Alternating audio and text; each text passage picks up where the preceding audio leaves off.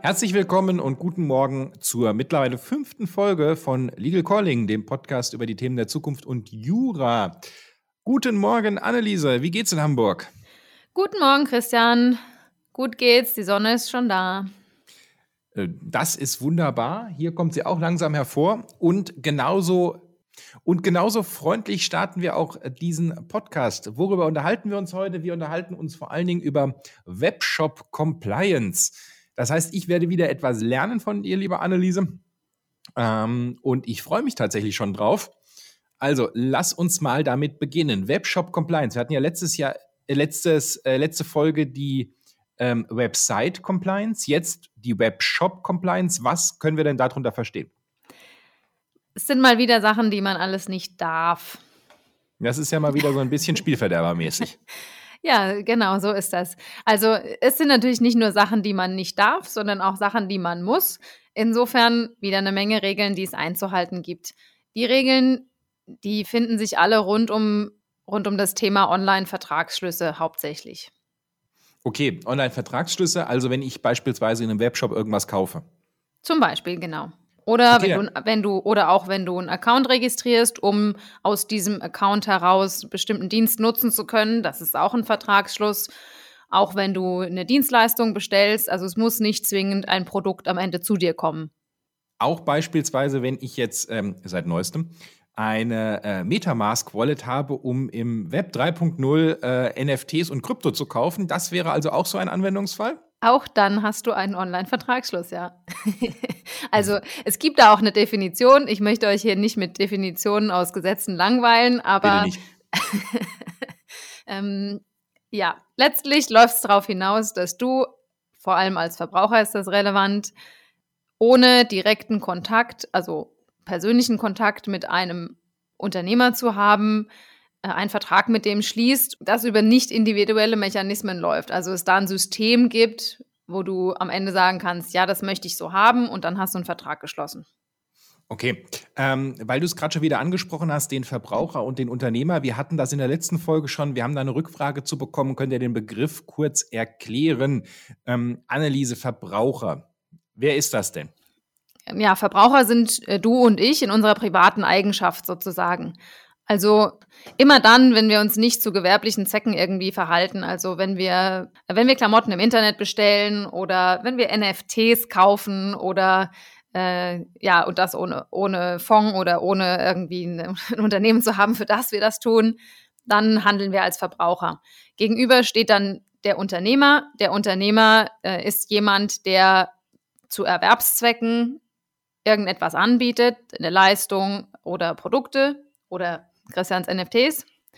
Und äh, genau, das sind dann die beiden Parteien, über die wir sprechen, wenn wir ähm, über Vertragsschlüsse im Internet reden.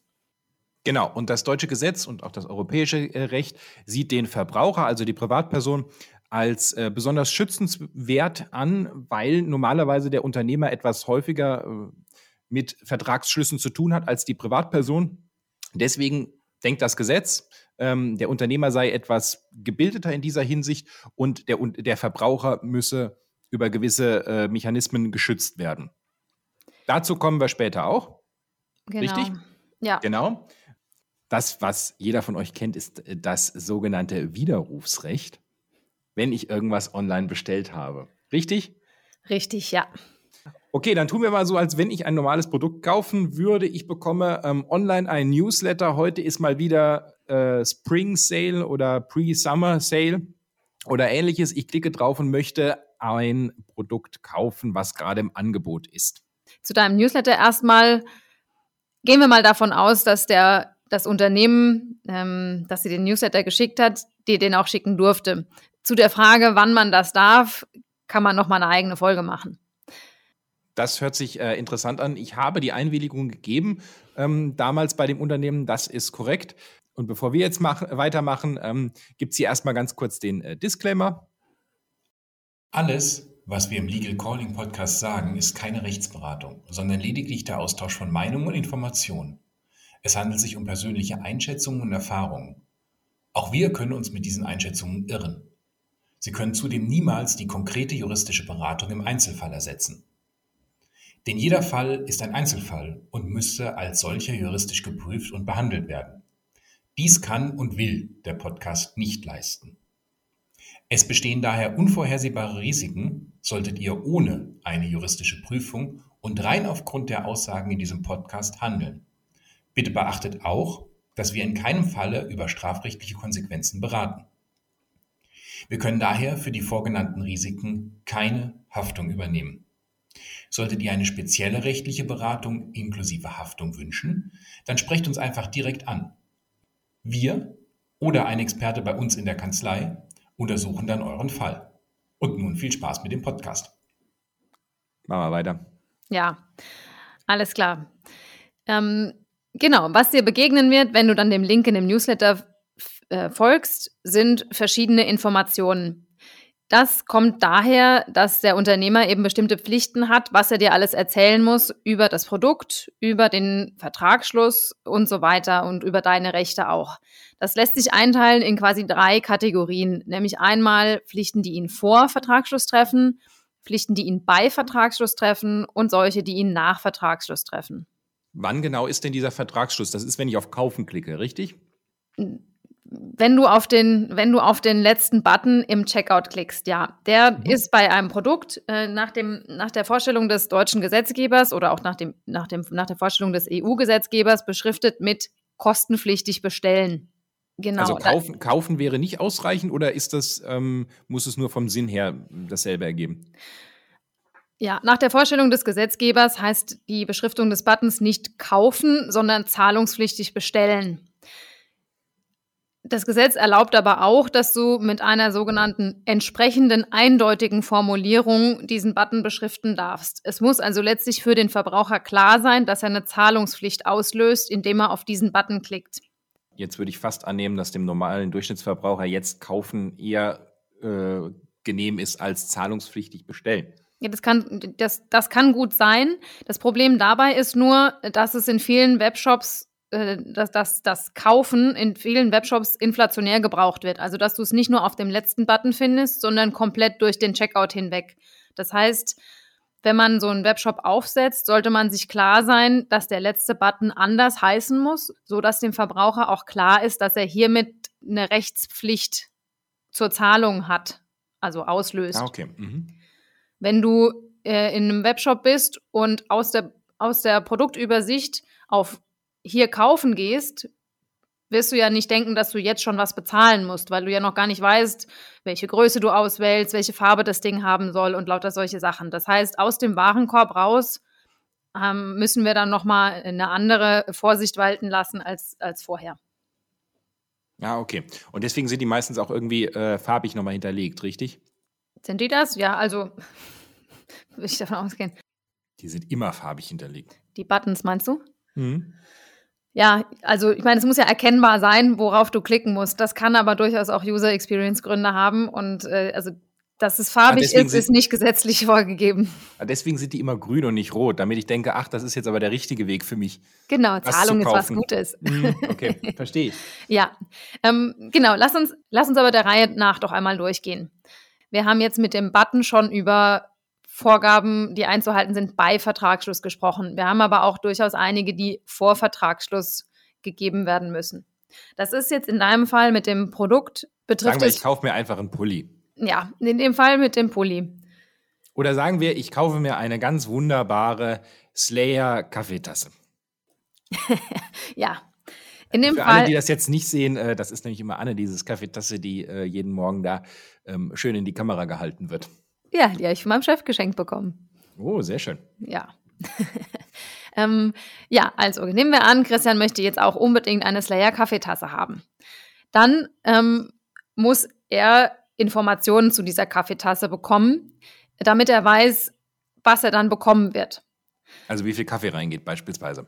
Genau, beispielsweise das Fassungsvermögen, beispielsweise das, die, die Farbe. Also meine ist, äh, meine hat einen schwarzen Hintergrund und die Slayer-Schrift ist in Rot. Man könnte das ja durchaus auch anders haben, also dass die Tasse schwarz ist und die Schrift weiß oder dass es verschiedene Auswahlmöglichkeiten gibt. Dann auch das Material muss, muss dort stehen äh, und ähnliche Informationen, die eben relevant sind für Christian, damit er weiß, welches jetzt die coolste Slayer-Tasse ist und welche er haben möchte. Was dort auch stehen muss, sind solche Informationen wie mit welchen Zahlungsmitteln er die bezahlen kann, mit äh, welcher Lieferzeit er zu rechnen hat und ähm, Ah ja, was er, was er dazu auch wissen muss, ist natürlich auch, äh, welche äh, AGB gelten für den, für den Kauf dieser Tasse, wer der Vertragspartner sein wird. Was er auch wissen muss, ist zum Beispiel, ob er den Vertrag nur auf Deutsch schließen kann oder wenn er jetzt unbedingt äh, seinen, seinen Freunden aus Holland empfehlen möchte, diese Tasse zu kaufen, ob die auch auf Niederländisch bestellen können. Äh, dann muss er außerdem kurz bevor er dann äh, auf den zahlungspflichtig bestellen-Button geht, muss er nochmal eine Übersicht bekommen, wo ihm dargestellt wird, welche Tasse er jetzt genau ausgesucht hat, dass sie nämlich schwarz ist und eine rote Schrift hat, welches Fassungsvermögen sie hat und so weiter und so fort. Ich muss dazu sagen, ich bin eher so ein Stones-Fan, aber okay. Ähm, gehen, gehen wir einfach mal äh, damit weiter. Ich habe das jetzt ausgewählt. Ich weiß, es kommt in ein bis drei Werktagen an. Ähm, ich weiß, es kostet äh, 4,99 äh, der Versand. Muss da auch irgendwo stehen, ähm, welche Rückgabe- oder Widerrufsbedingungen gelten? Ja, das muss da auch stehen. Also der Verbraucher muss informiert werden darüber, dass er ein 14-tägiges Widerrufsrecht hat und wann das beginnt. Ähm, bei Lieferung von Produkten ist das der Zeitpunkt, an dem du die Tasse erhalten hast. Oder in dem Beispiel der Tasse wäre das der Zeitpunkt, wo du die, dem, zu dem du die Tasse erhalten hast. Mhm. Okay, und wie ist das, wenn ich jetzt beispielsweise 4,95 oder 4,99 als ähm, Versandkosten bezahle? Ist dann der Rückversand kostenlos oder ist beides, muss beides immer kostenlos sein? Oder ist nur der, äh, beim, wenn ich den Widerruf ausüben würde, ist dann der Rückversand immer kostenpflichtig? Nein, das, das kann der äh, Unternehmer sich äh, in Teilen aussuchen. Er muss vorher nur entsprechend darüber informieren. Genauso wie das mit den, also fangen wir mit den Versandkosten an. Als Unternehmer kannst du nur Versandkosten von einem Verbraucher verlangen, wenn du vorher mitgeteilt hast, auch an der richtigen Stelle in dem Webshop, wie hoch die Versandkosten sind und dass der Verbraucher sie zu tragen hat. Wenn du das im Nachhinein versuchst als Unternehmer, dann hast du keinen Anspruch darauf. Das heißt, dann könnte der Verbraucher immer sagen, ne, wusste ich nicht, dass ich das zahlen muss, ist quasi kein Vertrag darüber zustande gekommen, dass ich das zahlen muss kann ich mir denn die ähm, Höhe der Versandkosten ausdenken oder gibt es eine Regelung, dass das nur die tatsächlich angefallenen Versandkosten äh, sein dürfen? Dazu gibt es eine explizite Regel bezüglich der Rücksendekosten. Mhm. Ähm, da kann man beispielsweise reinschreiben, du als Verbraucher wirst die unmittelbaren Kosten der Rücksendung tragen. Damit hat man zum Beispiel abgefrühstückt, dass du, Christian, dann zur Post gehen müsstest, äh, wenn du deine Tasse leider doch nicht behalten möchtest und dort eben Porto draufkleben müsstest. Das heißt, okay. das sind die unmittelbaren Kosten der Rücksendung.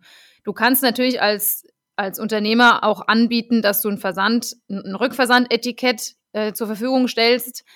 Dann kannst du jetzt auch nicht irgendwelche willkürlichen Preise in Rechnung stellen, sondern dann müssen das tatsächlich die Preise sein, die für dich anfallen, damit du das zurückholst. Da haben Unternehmen oft Sonderkonditionen und können, können entsprechend dann auch den Anteil, der auf diesen Rückversand anfällt, äh, in Rechnung stellen beziehungsweise abziehen von dem, was sie dir für deine Tasse zurücküberweisen müssen. Okay, wunderbar. Ähm, das heißt, sind das jetzt alle äh, Voraussetzungen, bis ich zum Jetzt kaufen äh, beziehungsweise zahlungspflichtig bestellen Button komme? Hm, fast. Also es fehlt, was wir vorhin noch nicht gesagt haben, ist, dass bei dem Preis auch immer dabei stehen muss, dass er inklusive Mehrwertsteuer ist mhm. und dass er tatsächlich auch die Mehrwertsteuer beinhalten muss. Auch sonstige Bestandteile dieses Preises müssen schon enthalten sein, weil du als Verbraucher nicht damit rechnen musst, dass am Ende im Warenkorb nochmal eine höhere Summe steht, allein für das Produkt, was du haben möchtest, äh, als dir von Anfang an angezeigt wurde. Das heißt, das ist der Grund, warum in den Webshops meistens so ein kleiner Hinweis steht, äh, inklusive Mehrwertsteuern und unten drunter oft auch noch plus Versandkosten oder exklusive Versandkosten und dann gibt es einen Link zu den Versandkosten, wo du so eine Tabelle hast, dass du weißt, okay, die Tasse, die fällt jetzt so in, in, in eine Produktkategorie, die vielleicht maximal ein halbes Kilo wiegt, dann kostet mich das wahrscheinlich so und so viel. Wenn, da, wenn, die, wenn das Produkt eine bestimmte größere Größe hat, ist das Paket natürlich teurer. Wenn es schwerer ist, kostet auch mehr. Äh, und lauter solche Informationen müssen dann, müssten dann da noch äh, angegeben sein. Okay, das sind ja dann doch schon relativ viele Informationen für mich als äh, unbedarften Laien äh, will ich jetzt entweder sagen, es gibt ein Webshop as a Service äh, Unternehmen, was mir das alles äh, voraussagt, oder ich rufe vorher dich an. Ähm, Hast du richtig erkannt. Ja, wunderbar. genau. Ich kann dir nämlich dann auch zum Beispiel sagen, ob du diese Informationen alle in deinem Webshop selbst darstellen musst, welche du in die, welche du in die AGB auslagern kannst äh, und welche an einer bestimmten Stelle stehen müssen, damit es überhaupt wirksam vereinbart ist. Denn wir haben an all diesen Stellen äh, verschiedene Risiken auch wieder. Das eine ist nämlich die Abmahnung, die haben wir beim letzten Mal schon besprochen. Und das andere kann aber auch sein, dass bestimmte Verträge entweder nicht geschlossen sind, weil du eine bestimmte Information nicht gegeben hast als Unternehmer, oder dass du bestimmte Kosten nicht von deinem Kunden äh, ersetzt verlangen kannst, wie Beispiel oder was nicht, nicht ersetzt verlangen, sondern dass du bestimmte äh, Kosten nicht von deinem Kunden verlangen kannst, beispielsweise die Lieferkosten, wie besprochen. Kann das dann auch bedeuten, dass wenn ich dann ein Produkt bekomme, ich sagen kann, ich habe überhaupt keinen Vertragsschluss mit dir, ähm, vielen Dank für das Produkt, ich bezahle jetzt aber nichts? Das kann passieren, dann musst du es aber auch zurückgeben, weil du dann ja auch keinen Anspruch auf dieses Produkt hast. Das ist also diese Gefahr, dass der Vertrag nicht zustande gekommen ist, äh, die, die entsteht vor allem durch falsche Beschriftung des Buttons. Also wenn aus diesem letzten Button, den wir vorhin schon angerissen haben, nicht erkennbar ist, dass der, dass der Kunde damit eine Zahlungspflicht auslöst, dann ist, gilt der Vertrag, der Vertrag als nicht geschlossen. Das heißt, der Unternehmer kann sich hier Erstattungsansprüchen ausgesetzt sehen und es kann gegebenenfalls auch schwierig sein, das Ganze rückabzuwickeln. Okay, und wenn ich jetzt auf zahlungspflichtig bestellen äh, geklickt habe und wusste, dass ich diesen Artikel haben wollte und freue mich darüber, meinen musikalischen Horizont etwas zu erweitern, wie schaut es danach aus? Muss ich danach noch irgendwas äh, bekommen? Ich äh, freue mich dann immer eigentlich über so eine Art Bestellbestätigung. Genau, das ist auch eine Pflicht des Unternehmers, dass mhm. die, dass die versendet werden muss. Das kann man verschiedentlich ausgestalten ähm, und das entweder, also du kennst es vielleicht, du bekommst oft zwei E-Mails, es ist nicht nur eine. Mhm. Die erste E-Mail, die du bekommen musst, ist die sogenannte äh, Bestellbestätigung. Das ist eine, das, diese E-Mail wird in der Regel automatisch generiert und sofort als äh, Information, dass die Bestellung eingegangen ist, an dich versendet. Ähm, damit ist der Vertrag nicht zwingend geschlossen, sondern damit bekommst du nur die Information, dass dein Wunsch, diese Tasse zu bekommen, bei dem Unternehmer eingegangen ist. Wenn der Unternehmer jetzt in sein Lager guckt und sagt, okay, hier ist meine, hier ist die Tasse, ich kann die dem schicken und packt die in die Post, dann schickt er dir in der Regel nochmal eine Vertrags- und Versandbestätigung. Mhm. Das bedeutet aber auch, ich kann zwar im Regelfall davon ausgehen, dass wenn ich auf zahlungspflichtig bestellen klicke, ich das auch bekomme. Ich brauche aber, um auf Nummer sicher zu gehen, tatsächlich die, Versand, äh, die Vertragsbestätigung ähm, des Gegenübers. Das heißt, aus juristischer Sicht ist zahlungspflichtig bestellen ein Angebot von mir an den Unternehmer. Ich möchte jetzt deine Tasse kaufen und die Bestätigung folgt etwas später. Richtig? Das äh, ist, das ist richtig so, wenn es in den AGB so ausgestaltet ist. Das ist eine Variante, die wir häufig wählen, weil es dann eben bei dem Unternehmer liegt, das Angebot anzunehmen und den Vertrag zu schließen. Man kann es auch so ausgestalten, dass schon der Klick auf zahlungspflichtig bestellen den Vertrag zustande kommen lässt. Dann muss dann, man allerdings sicher sein, dass man genug Slayer-Tassen im Lager hat, wenn ich jetzt äh, die für die ganze Kanzlei bestellen würde. genau. Also es gibt auch aus wettbewerbsrechtlichen Gesichtspunkten andere Vorgaben, die es dir nicht erlauben, Produkte zu bewerben, die du nicht auf Lager hast, aber das ist eine andere Geschichte. Es ist, gibt trotzdem dem Unternehmer ein bisschen größere Flexibilität, wenn der Vertragsschluss erst durch seine Handlung zustande kommt und nicht durch die des Verbrauchers. Genau, deswegen Angebot und Annahme. Jeder, der mal irgendwie eine, eine Jura Basics Vorlesung gehört hat, äh, hat die Wörter schon mal gehört. Das ist auch hier im Online-Vertragsschluss relevant. Wie der Vertrag genau zustande kommt, ist, muss auch in den AGB beschrieben sein. Auch das ist eine Informationspflicht im Übrigen. Äh, also kannst du, Christian, immer mit dem Blick in die AGB herausfinden, ob mit dem Klick auf zahlungspflichtig bestellen der Vertrag zustande kommt oder ob der erst zustande kommt mit einer Bestätigung des äh, Unternehmers, wie auch immer die geartet ist. Mich würde ja mal interessieren, wer wirklich immer die AGB durchliest. Na, ich, ich schreibe die. Sonst wahrscheinlich du, du, keiner. Du liest sie tatsächlich. unser, unser, mein Juraprofessor hat mir damals in der Uni erklärt, äh, AGB müsse man nicht lesen. Ähm, das ist jetzt nicht zum Nachmachen, aber er hat gesagt, AGB müsse man nicht lesen. Es gibt sowieso nur zwei Möglichkeiten. Entweder sie sind wirksam, dann kann sie eh nichts dagegen tun, oder sie sind unwirksam, muss sie auch nicht lesen. Damit hat er in gewisser Weise auch recht. Also äh, viele, viele Regelungen in AGB, die nicht durch die Hände einer Anwältin oder eines Anwalts gegangen sind, sind äh, nicht immer wirksam, so dass äh, man dann quasi sich im Streitfall darauf verlassen könnte, dass das Recht des Gesetzes, das für den Verbraucher günstig ist, Anwendung findet, anstelle dessen, was in den AGB geregelt ist. Insofern ist es durchaus in Ordnung, äh, wenn der Verbraucher, der jetzt ein Produkt kauft, nicht in die AGB guckt. Für unsere Zwecke natürlich, wenn wir ähm, darüber reden, welche Pflichten eingehalten werden müssen von dem Unternehmer, ist es natürlich wichtig, weil der Unternehmer sollte im Zweifel da mal einen Blick reingeworfen haben und sichergestellt haben, dass er alle Pflichten erfüllt hat. Der Verbraucher ist, wie du vorhin schon gesagt hast, aber einfach als besonders schützenswert von dem Gesetzgeber dargestellt und deswegen hat der Unternehmer nur begrenzt Möglichkeiten, zum Nachteil des Verbrauchers irgendwas zu regeln in den AGB. Ähm, das wäre auch nochmal eine separate Folge wahrscheinlich. Äh, das äh, wird dann aber etwas, das wird dann aber ein etwas größeres Thema für später, wenn wir äh, gar nichts mehr hätten ansonsten. Ja, ja AGB-Recht, wunderschönes Thema. Ich habe es immer vergessen tatsächlich äh, früher und habe dann immer so einen großen Zettel äh, mir geschrieben, AGB-Kontrolle nicht vergessen. Das hat, das hat, dann funktioniert, aber ich brauchte wirklich einen riesengroßen Zettel äh, am Anfang der Klausur, wo das immer drauf stand. Ja, okay. Ich äh, könnte meinen Job hier nicht machen, wenn ich die AGB-Kontrolle regelmäßig vergessen würde. ja, das wäre auch scheiße. Aber deswegen machst du das ja zum Glück und nicht ich. Ja. Ähm, okay, wunderbar. Gibt es sonst noch was, was nach Vertragsschluss ähm, von ja, dem Unternehmer Genau. genau. Lass uns nochmal zusammenfassen, was wir jetzt haben. Also wir haben einmal die elektronische Bestellbestätigung und einmal die Vertragsbestätigung. Das kann je nach Ausgestaltung in einer oder in zwei verschiedenen E-Mails versendet werden. Was der Unternehmer auch nach Vertragsschluss machen muss, ist, er, er muss die AGB und die Bedingungen des Vertragsschlusses in der Zusammenfassung an den Kunden schicken, also an den Verbraucher. Das heißt, in der E-Mail stehen dann nochmal die Informationen, dass Christian jetzt eine schwarz-rote Slayer-Tasse gekauft hat, äh, wie groß die ist, wann die kommt, wie viel er dafür bezahlt hat und so weiter. Was der E-Mail beigefügt sein muss, äh, ist eine PDF-Fassung der AGB, die gelten sollen. Ähm, das Gesetz spricht natürlich nicht von PDF, sondern von einem sogenannten dauerhaften Datenträger.